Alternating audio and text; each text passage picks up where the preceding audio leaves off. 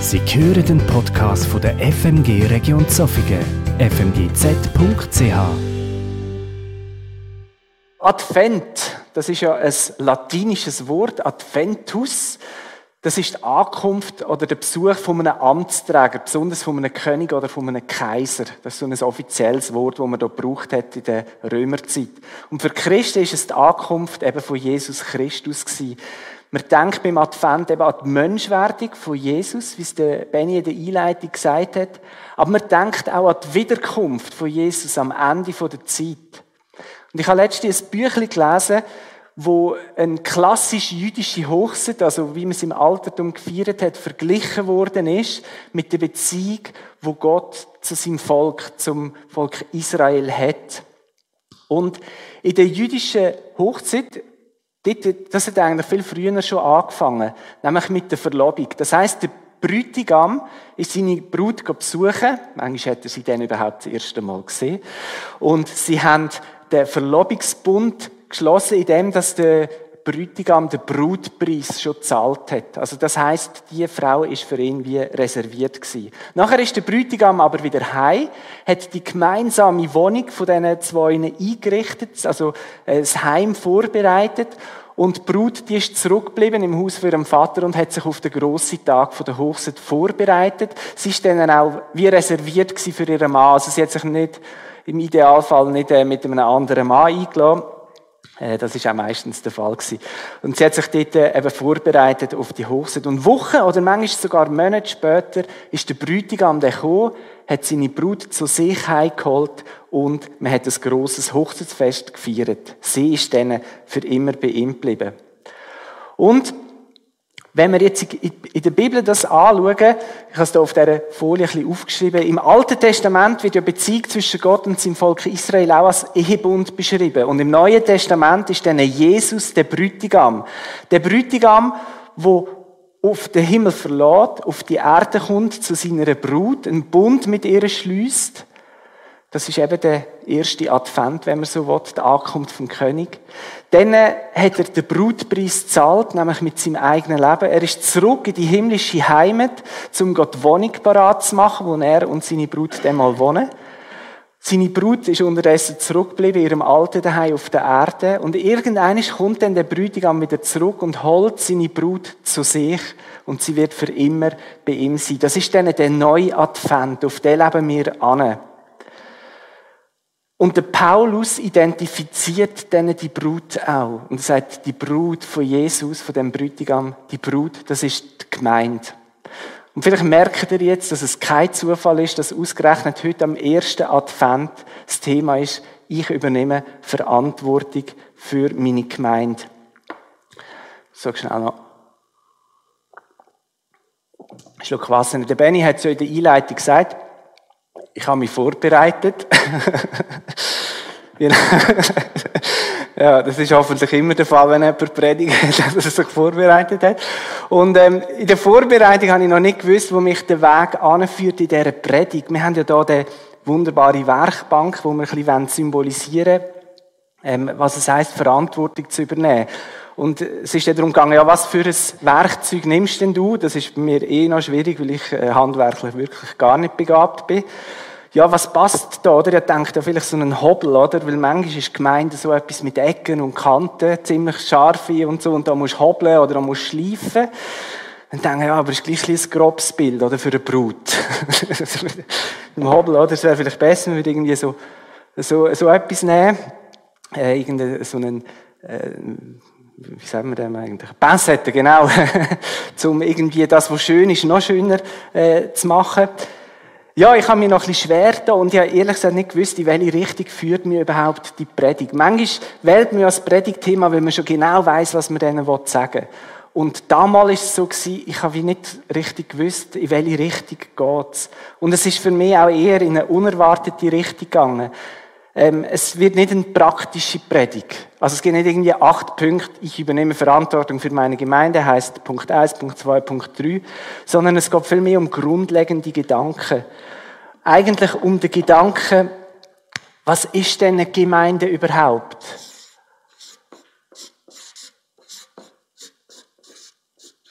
Wir reden so viel einfach von von dem Gemeinde, aber was genau meinen wir denn damit? Das kann ja missverstanden werden, weil es gibt so viele verschiedene Bedeutungen für das Wort. Viele denken da an politische Gemeinde, oder? Und wenn ich dir sage, ich bin am Sonntag in die Gemeinde gegangen, sagen sie, aha, die arbeiten jetzt auch am Sonntag. Äh, übrigens tatsächlich, also es ist wirklich heute Morgen jemand in der Gemeinde gewesen, der extra schauen. Abstimmungssonntag, genau.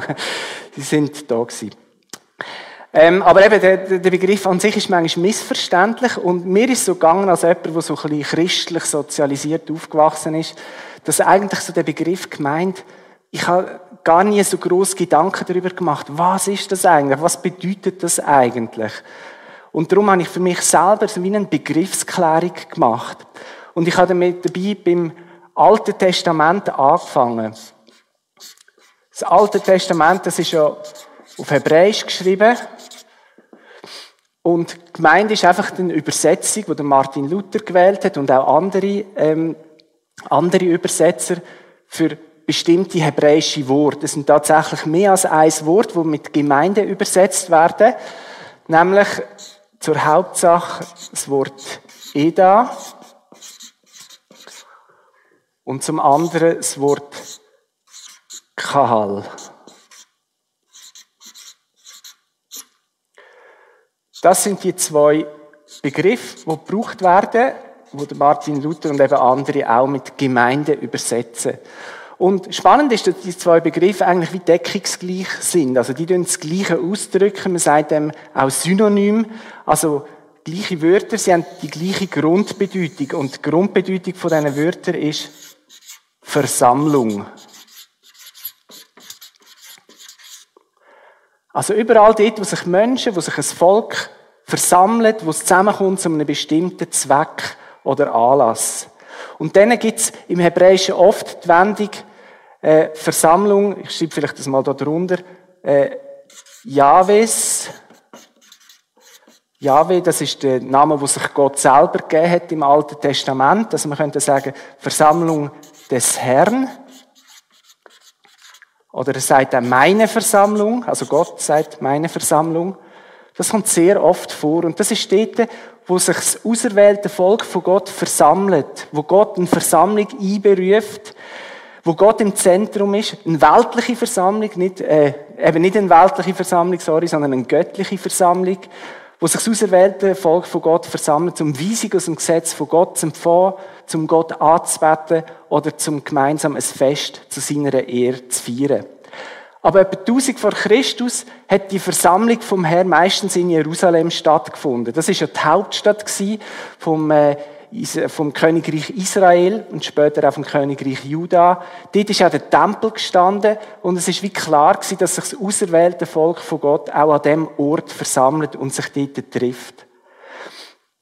Dann ist aber etwas Folgeschweres passiert. Das Königreich ist ja auseinandergebrochen und im Jahr 586 vor Christus sind die Mauern von Jerusalem geschliffen worden. Also die Stadt ist im Erdboden praktisch gleich gemacht worden.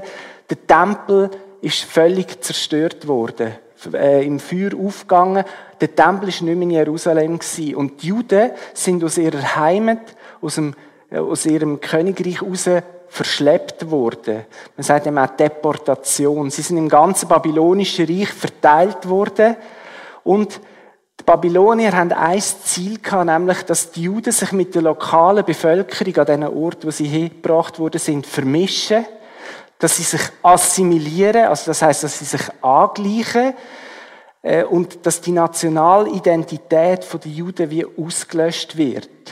Also das ist das Ziel dass die jüdisch-nationale Identität vernichtet wird.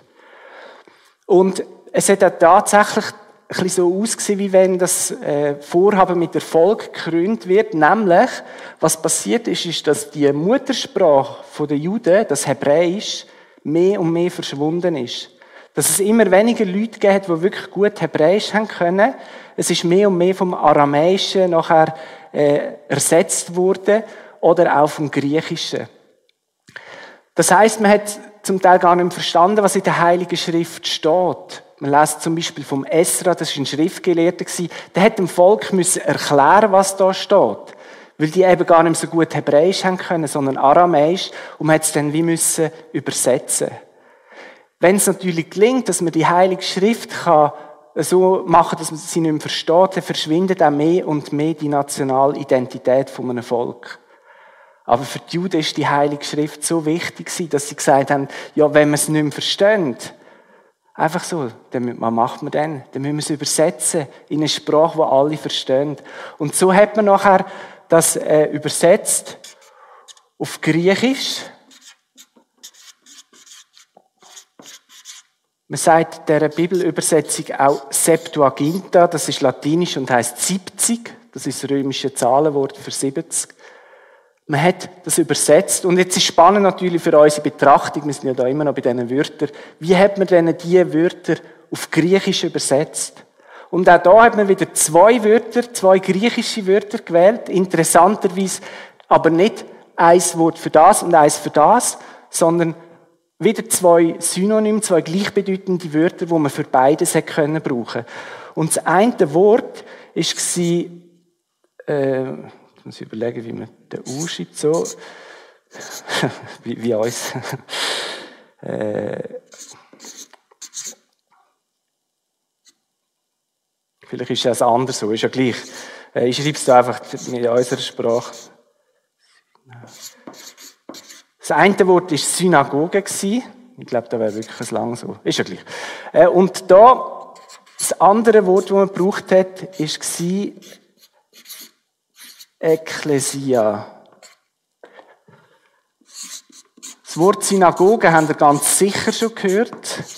Und möglicherweise haben ihr das Wort Ekklesia schon irgendwo gehört. Also wir haben hier zwei Wörter, die eigentlich in der Bedeutung wieder gleich sind. Es bedeutet Versammlung kann das da vielleicht mal ein bisschen rausheben. Versammlung oder Versammlung des Herrn. Und die Juden haben sich auch weiterhin versammelt, auch wenn sie im Exil gelebt haben, auch wenn sie vermischt sind in anderen Kulturen, in anderen Orten. Sie haben sich weiterhin versammelt und sie haben ihrer Versammlung auch einen Namen gegeben. Jetzt, wenn sie, oh, jetzt, wenn sie, das wäre ein E, wenn sie das Wort Ekklesia gebraucht hat, hätte das können missverstanden werden, weil Ekklesia ist eigentlich im Griechischen ein politischer Begriff gewesen.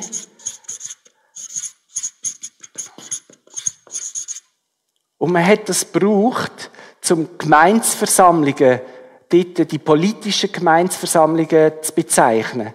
Also die Griechen, die haben ja die Demokratie eigentlich erfunden die sind in ihrer Polis, in ihrer Stadt zusammengekommen. Die Bürger von der Stadt sind zusammengekommen, um über das äh, Schicksal von ihrer Stadt zu befinden, also zum Politik betreiben.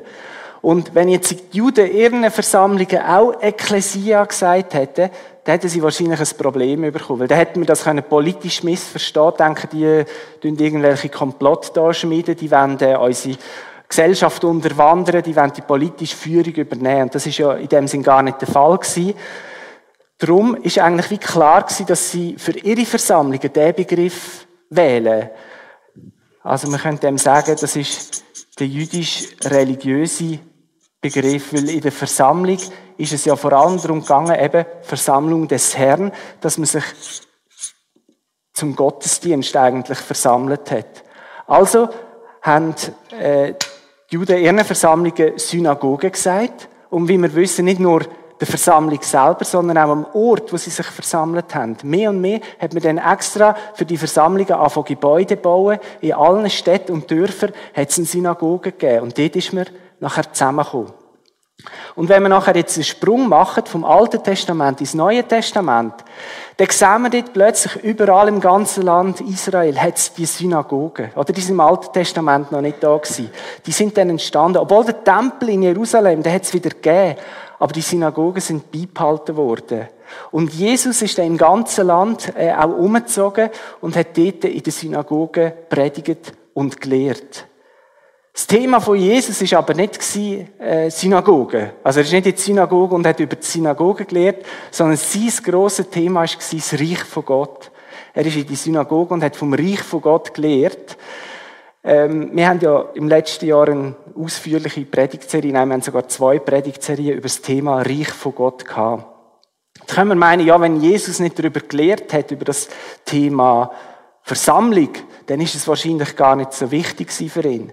Tatsächlich finden wir das Wort Versammlung, was Jesus braucht, nur ganz selten, nur zweimal äh, in den Evangelien.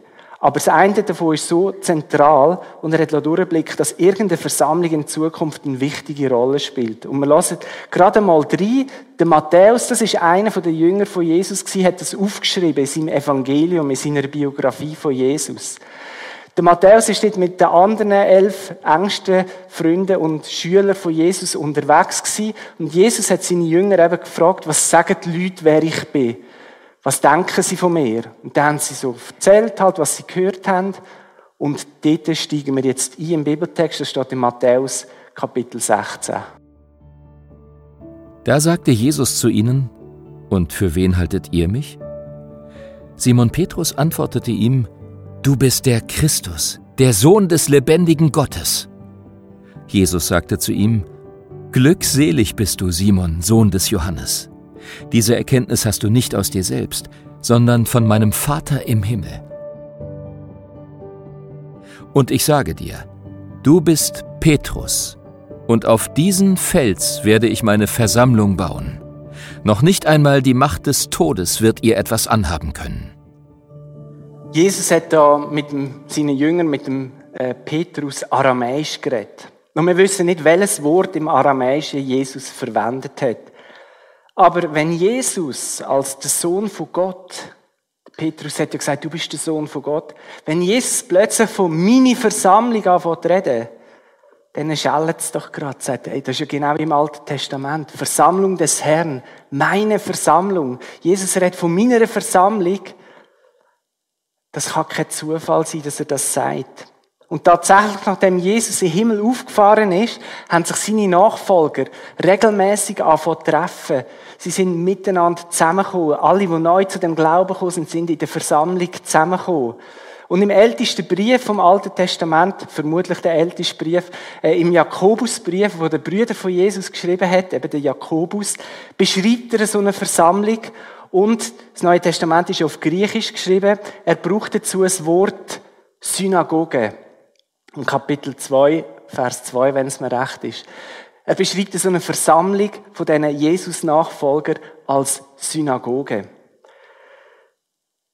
Und das hat auch Sinn gemacht, weil am Anfang haben einfach Juden zu dieser Gemeinschaft gehört. Es macht Sinn, es ist die Weiterführung von der Versammlung vom Herr, eben von der äh, Versammlung von Jesus.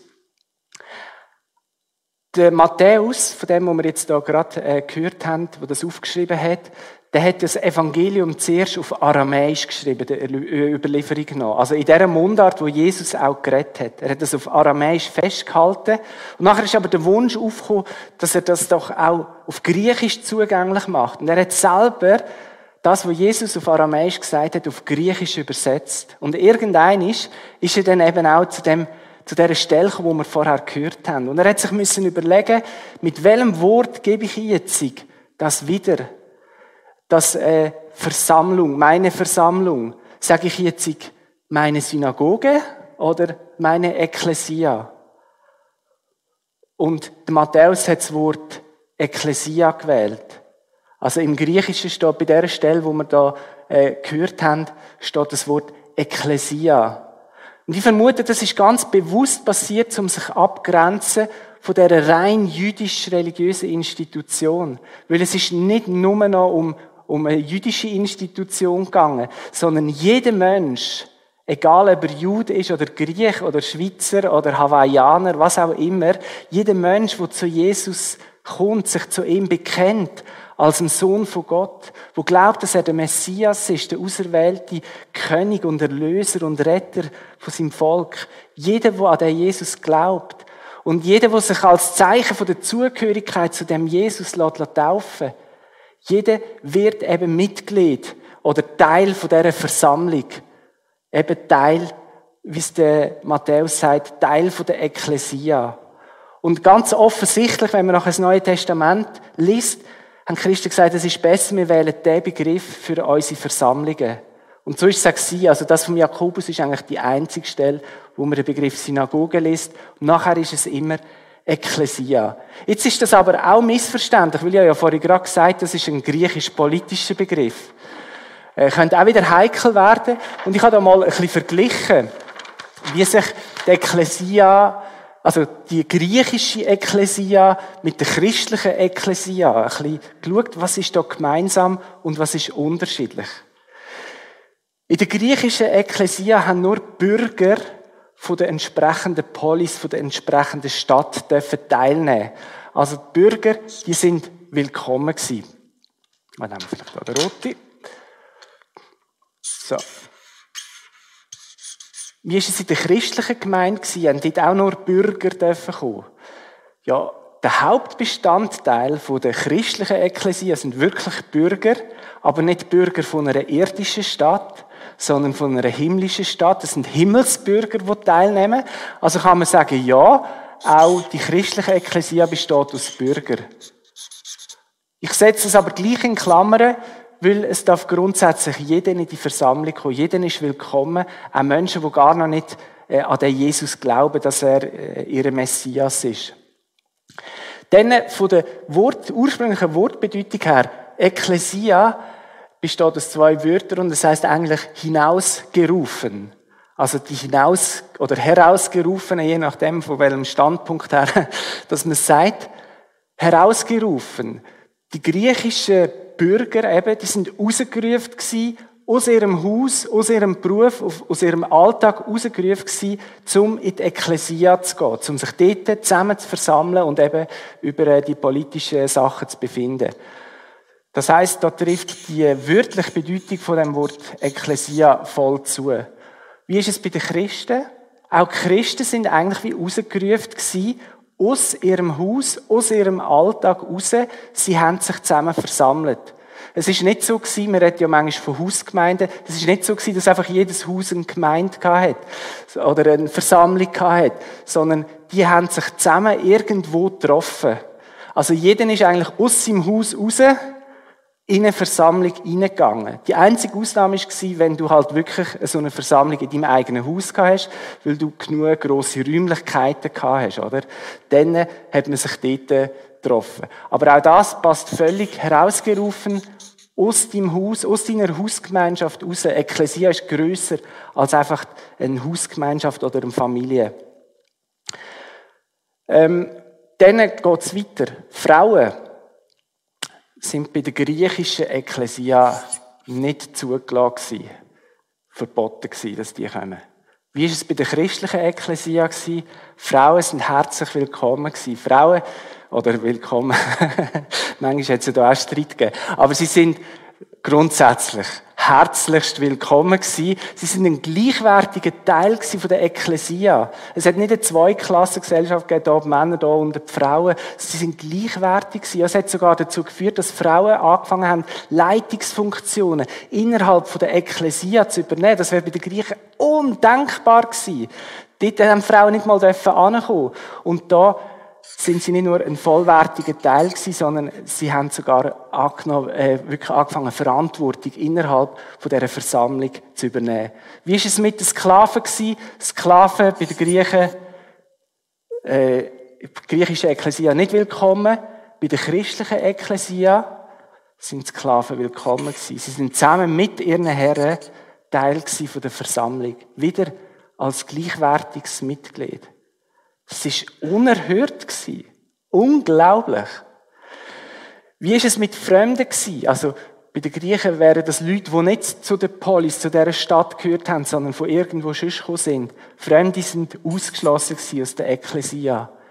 Wie ist es bei der christlichen Ekklesia? Da spielt es keine Rolle mehr, eben, ob du Jude bist oder Griech oder Skyt oder was auch immer. Jeder ist willkommen gewesen unabhängig vom kulturellen und unabhängig vom ethnischen Hintergrund, wo jemand mitgebracht hat. Und der Paulus hat das alles, was ich euch jetzt gesagt habe, im Brief an Galater mega schön irgendwie zusammengefasst und auf den Punkt gebracht. Und wir lassen uns auch das an. Ihr seid jetzt nämlich alle Kinder Gottes, weil ihr durch den Glauben mit Christus Jesus verbunden seid. Denn ihr alle, die ihr getauft worden seid und dadurch zu Christus gehört, habt Christus angezogen. Es spielt keine Rolle mehr, ob ihr Juden seid oder Griechen, unfreie Diener oder freie Menschen, Männer oder Frauen. Denn durch eure Verbindung mit Christus Jesus seid ihr alle wie ein Mensch geworden. Das sagt er also eben zu der christlichen Ekklesia, zu der christlichen Versammlung. Jetzt das Wort hat nicht nur die einzelne Versammlung bezeichnet. Also zum Beispiel äh, lesen wir irgendwo die Gemeinde in deinem Haus oder eben die Versammlung in deinem Haus. Nicht nur das ist Ekklesia gewesen, sondern das Wort hat man auch können brauchen, wenn man alle Versammlungen in einer Ortschaft gemeint hätte. Paulus schreibt zum Beispiel einen Brief an die Versammlung von Gott in Korinth oder Versammlung vom Herr in Korinth. Und damit meint er nicht eine einzelne Versammlung, die dort stattgefunden hat, sondern er schreibt an alle Christen von allen Versammlungen in Korinth. Also es ist so wie ein kollektiver Begriff, kann man sagen.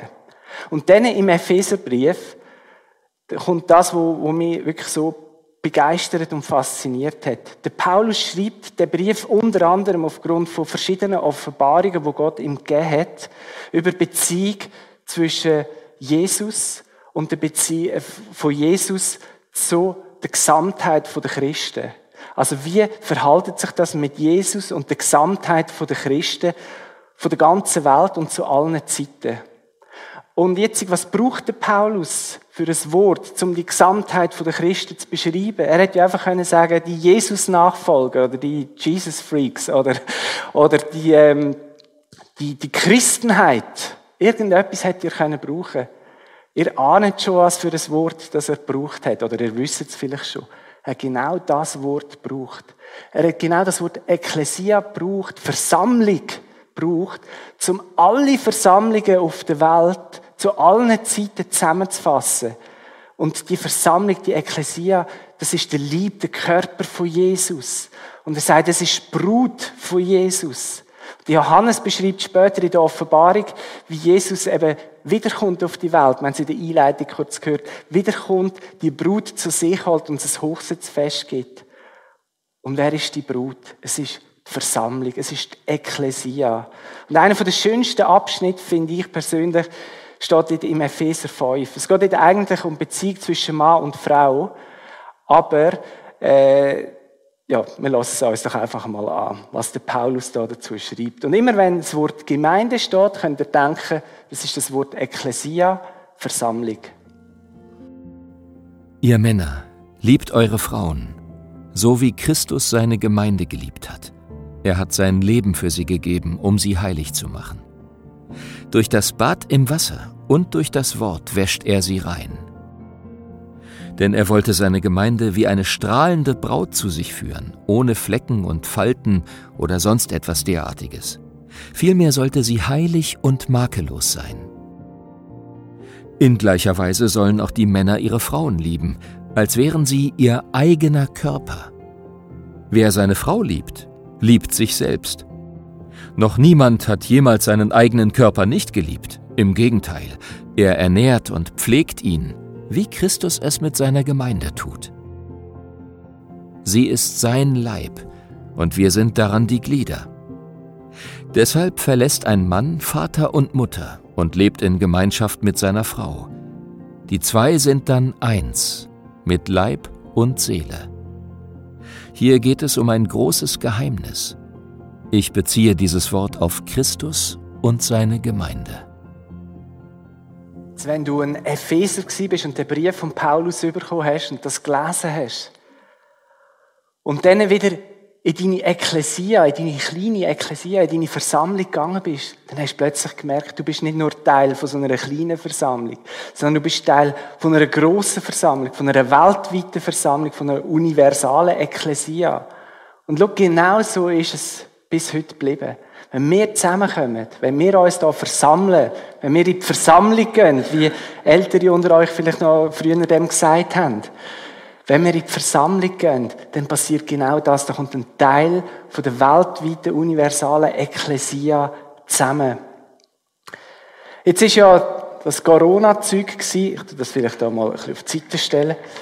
Oder du kannst es eigentlich abtun. Ähm, jetzt ist ja das Corona-Zeug eben der Lockdown, das heißt, Versammlungen sind nicht mehr möglich gewesen. Wir haben nicht mehr können zusammenkommen. Und ich weiß nicht, wie es euch gegangen ist, aber eigentlich ist es ja noch recht cool gewesen. Am Sonntagmorgen, daheim, also, wenn technisch alles geklappt hat, äh, du hast können ausschlafen, du hast können brunchen mit, mit der Familie, du hast dir können wählen, wenn genau, dass du den Gottesdienst schaust. Du hast sogar können wählen, ob den Gottesdienst von der FMG schaust, oder, oder vielleicht hast du dazwischen mal weggezappt oder so. Das ist ja heute am Morgen genau gleich. Wenn du jetzt noch hörst, dann bist du immer noch dabei.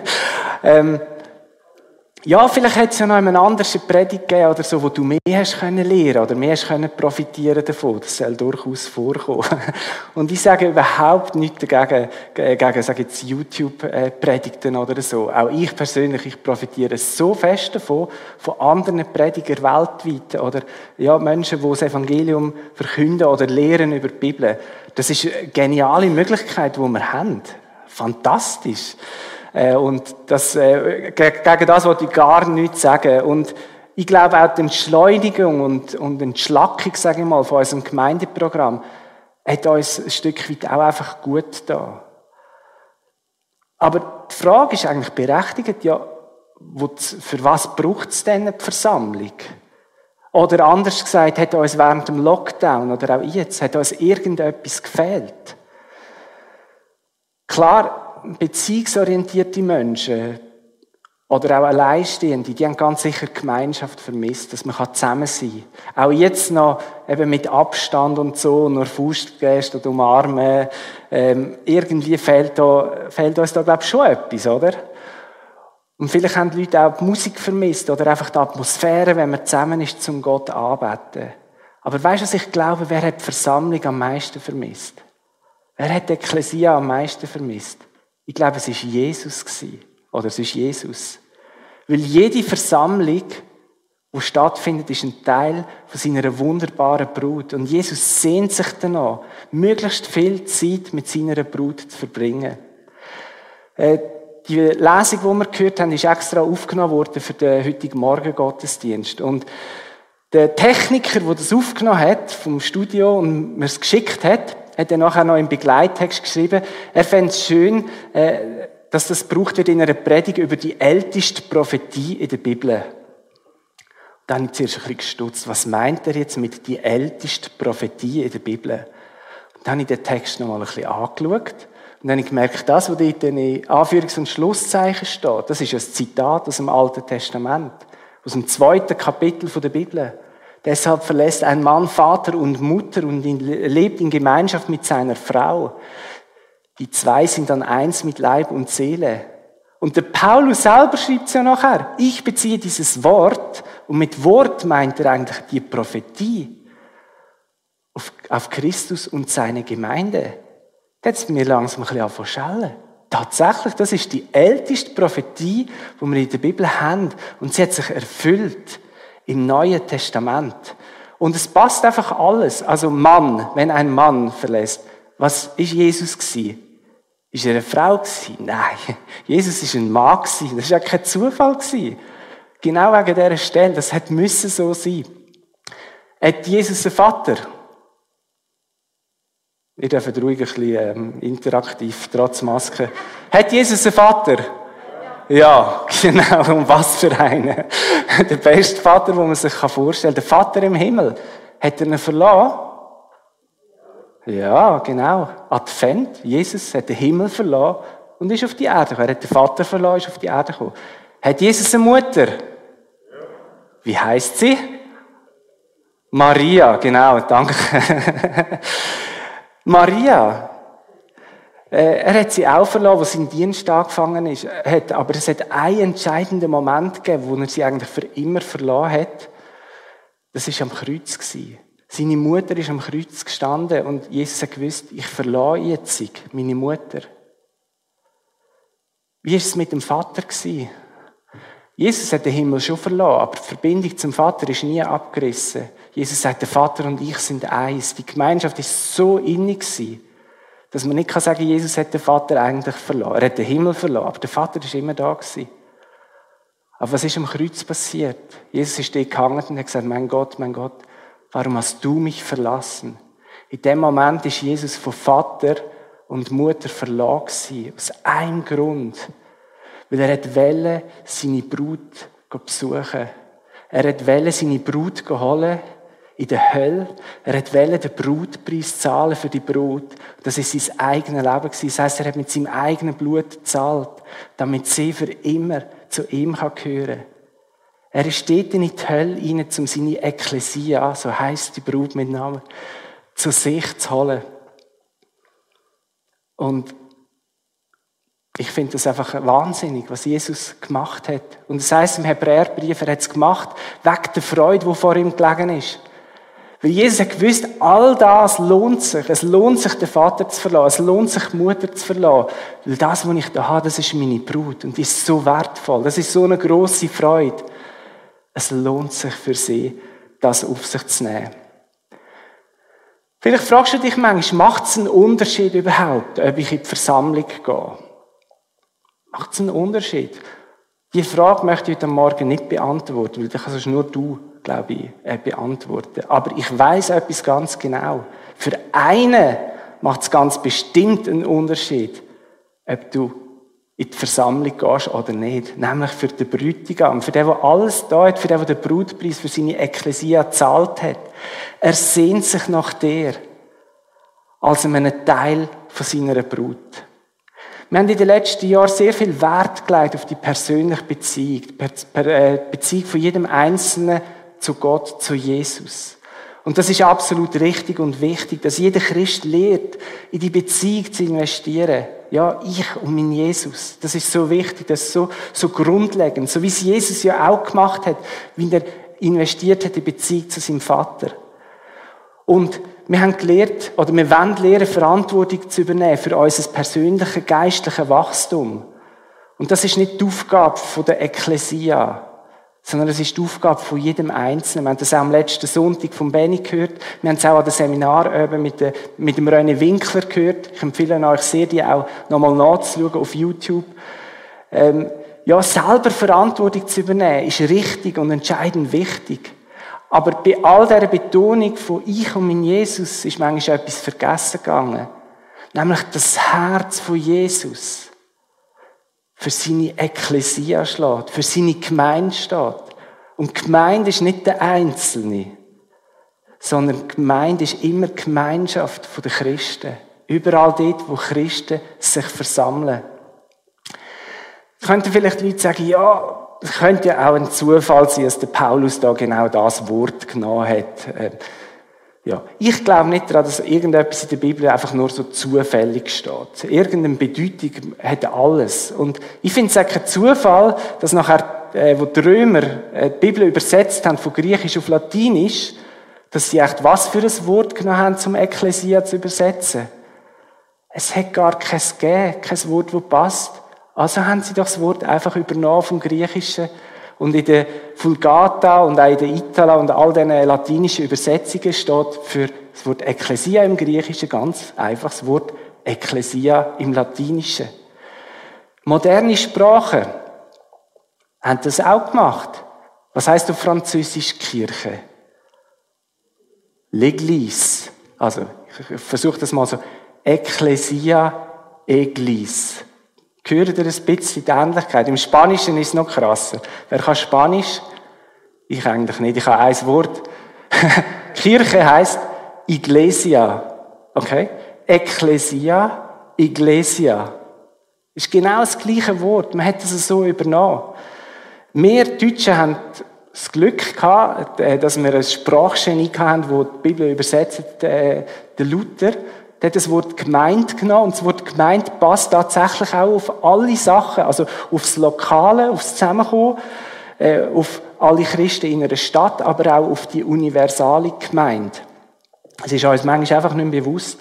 Es gibt aber auch noch ein anderes Wort, das wir Deutschen gebraucht haben, äh, ich habe es vorhin auch schon erwähnt, für Gemeinde, nämlich das Wort Kirche. Und Kirche passt eben auch wieder. Es ist einerseits die lokale Versammlung, sogar das Ort, wo man zusammenkommt, aber es ist auch die Kirche im Dorf. Äh, das sind alle Christen vom Dorf. Es ist aber auch weltweit Kirche. Also es ist auch ein universaler Begriff. Und spannend ist einfach, wo kommt das Wort Kirche eigentlich? Kirche kommt vom griechischen Wort Kyriakon Und Kyriakon kommt von Kyrios. Kyrios heißt Herr, also Herr im Sinn von Gott. Und Kyriakon heißt zum Herrn gehörig. Also das, was einem Herr gehört. Und da sind wir wieder bei dem, was Jesus gesagt hat. Meine Gemeinde, meine Versammlung. Kille gehört Jesus. Und der Titel der Predigt heute Morgen ist eigentlich falsch. Wenn ich sage, ich übernehme Verantwortung für meine Gemeinde, gehört mir denn die Gemeinde? Der Einzige, der sagen kann, ich übernehme Verantwortung für meine Gemeinde, ist eigentlich Jesus. Wir meinen natürlich damit den Ort, wo wir uns versammeln. Also eben zum Beispiel, wenn du Teil von dieser Kirche bist, wärst die FMG Region Zofingen. Oder vielleicht schaust du auch zu und bist von irgendeiner Versammlung, dann wärst die entsprechende Gemeinde. Aber eigentlich ist es seine Gemeinde. Wenn ich in die Versammlung gehe, dann gehe ich ins Eigentum von Jesus, weil er hat zahlt dafür, für die Brut. Dass es seine Gemeinde ist, bedeutet auch, dass sie auf ihn ausgerichtet ist, dass sie Jesus im Zentrum hat. Er ist der Grund für unsere Zusammenkunft. Er ist das Zentrum von all unseren Gedanken, von all unserem Lob. Es geht in der Gemeinde nicht um mein Wohlbefinden, sondern es geht um sein Wohlbefinden. Ob mir die Anbetungslieder gefallen oder nicht, ist gar nicht so wichtig, weil die Band singt die Lieder ja nicht zu mir, sondern Sie singt die Lieder zu dem, wo es würdig ist, angebetet zu werden, zu ihrem Bräutigam, zu Jesus. Und Verantwortung zu übernehmen für seine Gemeinde heißt für mich, dass ich die Versammlung nicht länger als irgendein Verein oder eine religiöse Institution sehe oder vielleicht eine fromme Tradition, das macht man halt so als Christ.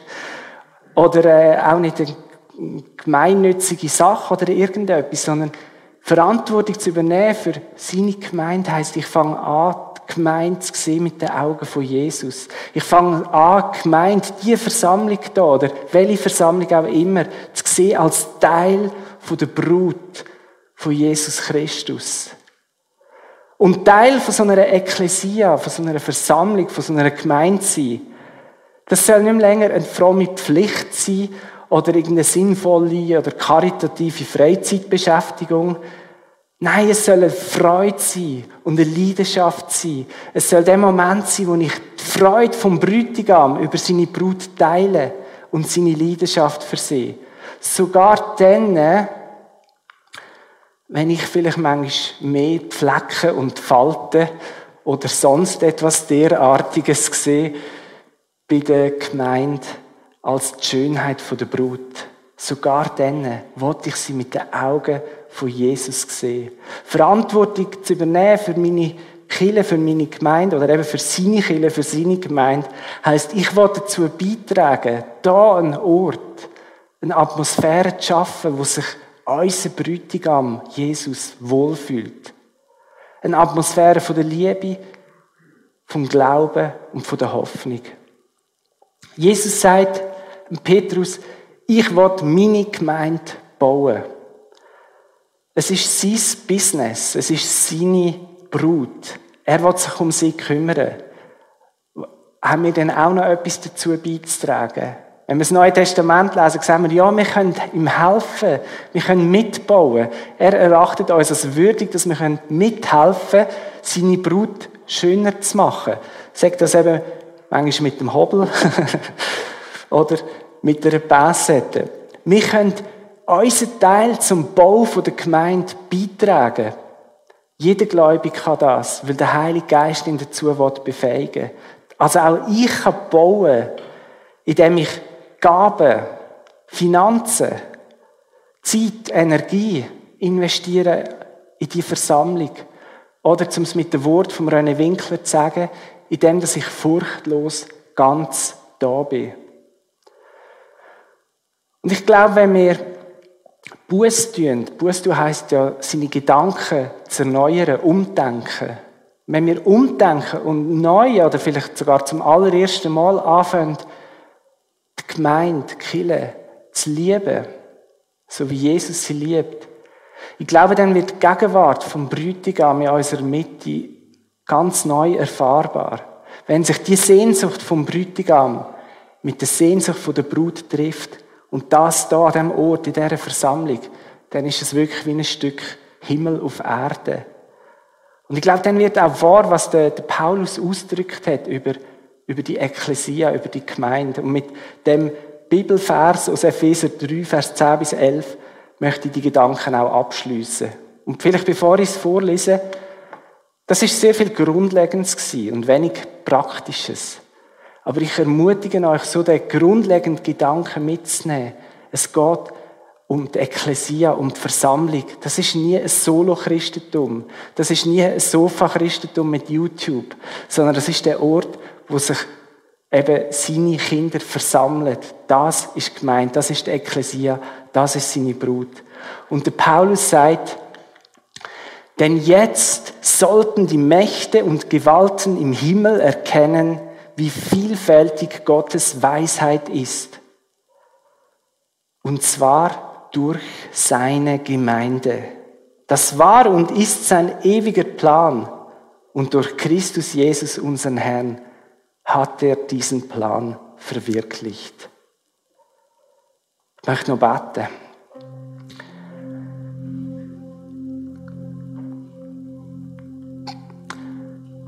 Ja, Jesus, du bist unser Brütigam und du hast alles gezahlt, dass wir dein Eigentum sein können. Du hast deine Brut erkauft, buchstäblich aus der Hölle rausgelöst, dass wir für immer bei dir sein können. Du bist dran, Wohnungen für uns parat machen. Schon 2000 Jahre lang bist du am Vorbereiten. Mann, das muss Wahnsinn werden. Und dein Herz sehnt sich aber schon jetzt nach uns. Und du sehnst dich dann an uns begegnen hier in der Versammlung. Und ich möchte einfach um Vergebung bitten, persönlich, wo ich Versammlungen so ein bisschen als, ja, ist halt noch so da betrachtet habe. Und ich vergessen habe, um was es eigentlich geht. Dass jede Versammlung ein Teil von deiner Brut ist. Und dass du dich sehnst, ihr zu begegnen. Und ich bitte dich gerade um Heilung für Menschen, die ganz schlechte Erfahrungen gemacht haben, die eher mit der Schattenseite der Brut, mit ihren Flecken und Falten und derartigem konfrontiert worden sind und wo es vielleicht auch tiefe Verletzungen gegeben hat, wo vielleicht hingeht bis dazu, dass sie ihren Glauben verloren haben. Ich bitte dich um Heilung, gerade für Leute, die jetzt zuschauen, daheim und tief verletzt sind worden von, von deiner Brut. Das tut mir so leid und ich wünsche mir so, dass wir als Brut mehr und mehr zu dem werden können, wo du gedacht hast. Voll Umgang der Schönheit, wo du sagst, schaut, schaut alle Engel im Himmel, das ist meine Brut. Ist sie nicht wunderschön? Und ich weiss, du schaust uns jetzt schon mit diesen Augen an und hilf uns, dass wir die Versammlung, die Gemeinde, da und jede Gemeinde auf dieser Welt mit deinen Augen anschauen können. Und Jesus, du bist das Zentrum Wegen dir können wir zusammen, dich wollen wir ehren und verherrlichen. Auch wenn es uns manchmal nicht zu Mut ist, du bist es immer wert, dass wir zusammenkommen, um dich anzubeten und um dir unser ganzes Herz und unsere Liebe zu schenken. Wir lieben dich, Jesus. Du bist wunderschön. Danke für das, was du für uns da hast. Und für uns wirst du.